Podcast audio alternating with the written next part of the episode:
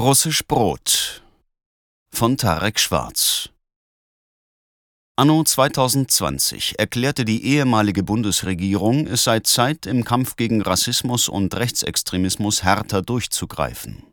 Aus diesem Grund schnürte sie ein Finanzpaket in Höhe von einer Milliarde Euro. Dieses Geld solle, so Verteidigungsministerin Christine Lambrecht, SPD, in den Jahren 2021 bis 2024 dafür sorgen, dass der größten Gefahr für die Demokratie auf möglichst vielen Ebenen Einhalt geboten werde. Man müsse unter anderem gegen die steigende Islamfeindlichkeit kämpfen und sich um Opferschutz bemühen. Nachdem diese Finanzspritze genehmigt wurde, fertigte der Kabinettsausschuss der Bundesregierung eine Liste mit 89 Maßnahmen an, die der Staat mit Hilfe dieses Geldes umsetzen sollte und soll. In der Zusammenfassung des Maßnahmenpaketes sind vier zentrale Ziele aufgelistet. Das vierte davon klingt dieser Tage besonders gut. Anerkennung und Wertschätzung einer vielfältigen und chancengerechten Gesellschaft und Stärkung gleicher Teilhabechancen von Menschen mit Einwanderungsgeschichte.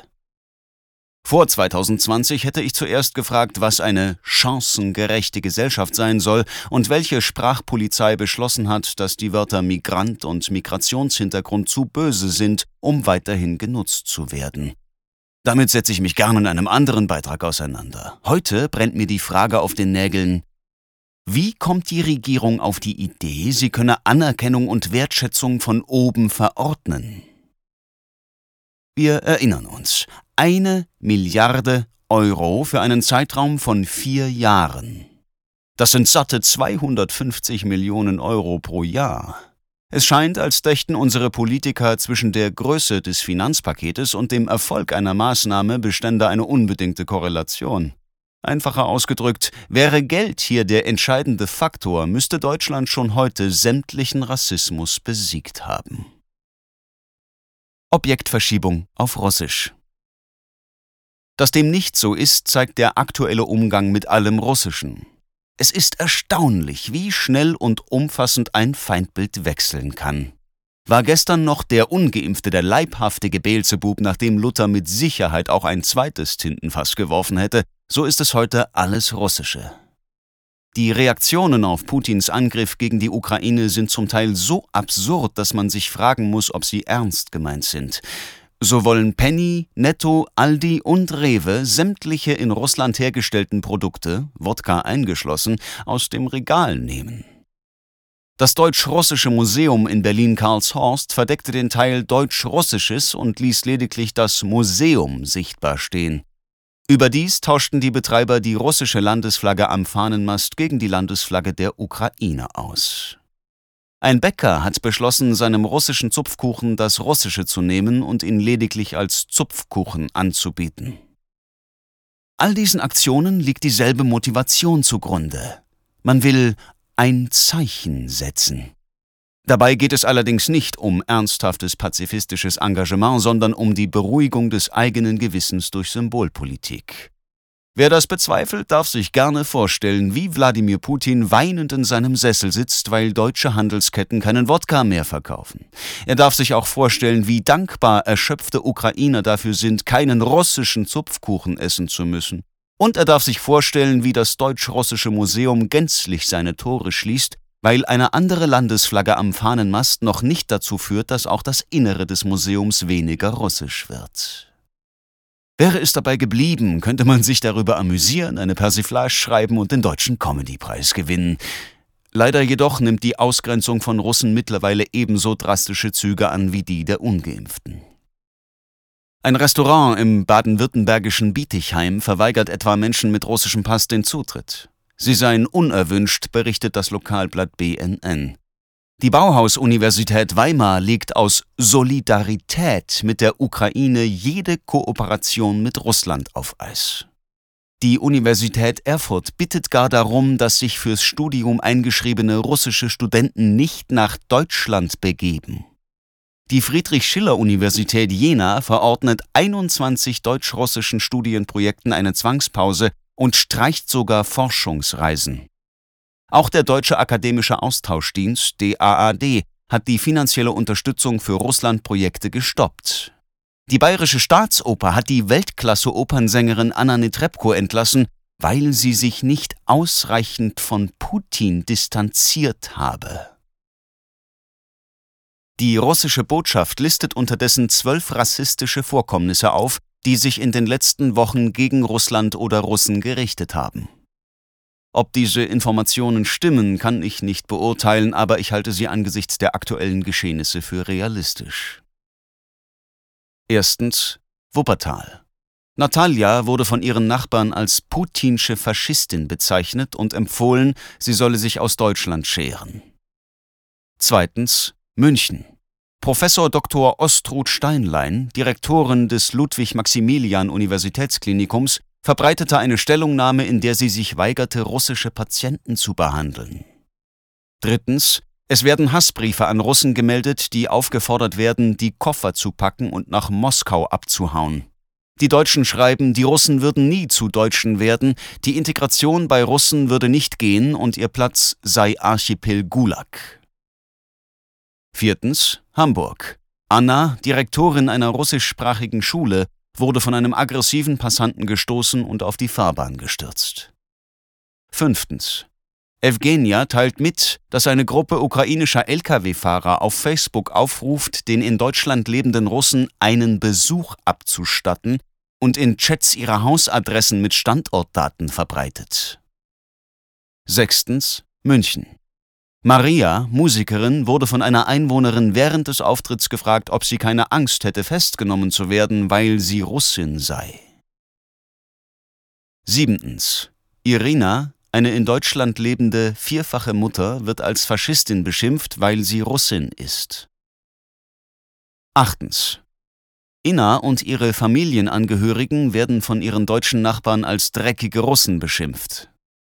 Neuntens. Victoria teilt mit, dass ihre Tochter zum Weinen gebracht wurde, als man sich im Politikunterricht an einer deutschen Schule zu Russland, russischen Bürgern und zum Konflikt mit der Ukraine russophob äußerte. Nach dem Unterricht begannen die Mitschüler das Mädchen in Messengerdiensten zu mobben und forderten sie auf, Farbe zu bekennen. Zehntens. Elena teilt mit, dass ihr Sohn, neun Jahre alt, von seinen Gleichaltrigen gemobbt wird, weil er Russisch spreche und deshalb ein Feind sei. Elftens Bad Nauheim. Svetlana teilt mit, dass ihr Sohn, ein Schüler, Lehreranfragen zum Krieg in der Ukraine richtig beantworten musste, um eine gute Note im Zeugnis zu bekommen. Zwölftens. Es werden Fahrzeuge mit russischen Kennzeichen beschädigt. Wenn Sie sich also fragen, wie viel Anerkennung und Teilhabe die bisher investierten 500 Millionen Euro gegen Rassismus gebracht haben, jetzt wissen Sie's. Sie wissen außerdem, dass Geld nicht der ausschlaggebende Faktor ist, denn echte Anerkennung und Wertschätzung kann man weder verordnen noch kaufen. Man kann sie hingegen schnell zerstören, indem man sie für bestimmte politische Gruppen reserviert und somit für eigene politische Zwecke instrumentalisiert. Dann entscheiden plötzlich nicht mehr die universellen Grund- und Menschenrechte, wer Anerkennung und Wertschätzung verdient, sondern identitätspolitische Merkmale wie Gruppenzugehörigkeit, Herkunft oder politische Einstellung dann wird die Entscheidung, eine medizinische Behandlung abzulehnen, zum verantwortungslosen Querdenkertum. Eine falsche Herkunft wird zum Problem erklärt und man wird entlassen, weil man sich nicht ausdrücklich von einem Menschen distanziert hat, mit dem man vorsätzlich in einen Topf geworfen wurde. Es sinkt für sie das Niveau. Schimpfen Sie mich naiv, aber ich dachte tatsächlich, dass ich in Deutschland bestimmte Dinge voraussetzen kann. Zum Beispiel, dass die Fehlentscheidung eines Staatsoberhauptes, und sei sie noch so drastisch, nicht einem ganzen Volk angelastet wird. Stellen Sie sich mal vor, was hier los wäre, würde man auf diese Weise mit Deutschtürken umgehen, weil Erdogan mal wieder Mist gebaut hat. Ich dachte, dass viele Menschen sich ernsthaft Gedanken über die Konsequenzen ihres Handelns machen, bevor sie in hoffnungsloser Selbstüberschätzung versuchen, mit schwarzer Pädagogik in die Weltpolitik einzugreifen. Ich dachte, wir wären über den Punkt hinaus, an dem wir andere Menschen auf ein Merkmal reduzieren, das uns nicht gefällt. Ich dachte, die Deutschen wüssten, dass Erpressung entweder auf Gegenwehr oder auf die Unterdrückung von Freiheit und Vielfalt hinausläuft. Aber offenbar ist nichts davon selbstverständlich. Im Gegenteil, die Orwellsche Umdeutung des eigenen Verhaltens setzt sich fort, und zwar in exakt derselben Manier wie bei Corona.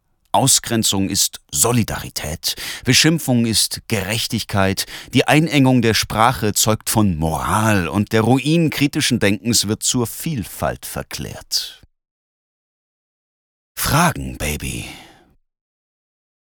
Obgleich mir nichts ferner liegt als betreutes Denken, habe ich den Eindruck, als hätten es viele Menschen nötig.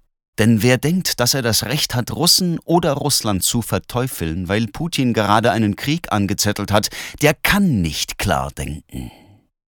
Verzeihen Sie mir daher, dass ich mich bemüßigt fühle, einige Suggestivfragen zu stellen. A. Lässt allein die Nationalität eines Menschen Rückschlüsse auf seine Einstellung zur aktuellen Politik seines Heimatlandes zu? B. Reicht eine kritische Einstellung zu sensiblen politischen Themen, um einen Menschen zu verurteilen? C. Ist Haltung wichtiger als Wahrheitssuche? D. Wie wirkungsvoll ist eine Politik der Offenheit, wenn sie sich der Methoden geschlossener Gesellschaften bedient? E. Sollte ein Mensch erst bestimmte Kriterien erfüllen, bevor ihm dieselbe Behandlung zuteil wird wie allen anderen? Und schließlich F. Wie heißt der Hund von Obelix? Kleiner Scherz. So etwas würde ich Sie niemals fragen, denn französische Comics sollten Sie nicht lesen, da Macron ein Young Global Leader ist, der Spaß an Kriegsrhetorik hat und die Ungeimpften anpissen will. Sie sollten also nie wieder Asterix-Hefte zur Hand nehmen, denn das macht Sie zu einem Macron-Versteher. Tun Sie es doch, sollten Sie sich schleunigst von Macron distanzieren, sonst könnten Sie Ihre Arbeit verlieren. Denken Sie mal drüber nach. Ich werde unterdessen eine alte Väterchen Frost VHS anschauen, danach zu Tschaikowskis erstem Violinenkonzert weinen, folglich die besten Bilder von Iwan Schischkin bewundern, russisch Brot knuspern und zum Einschlafen Dostojewskis Totenhaus lesen. Herzlichst, Ihr Tarek Schwarz.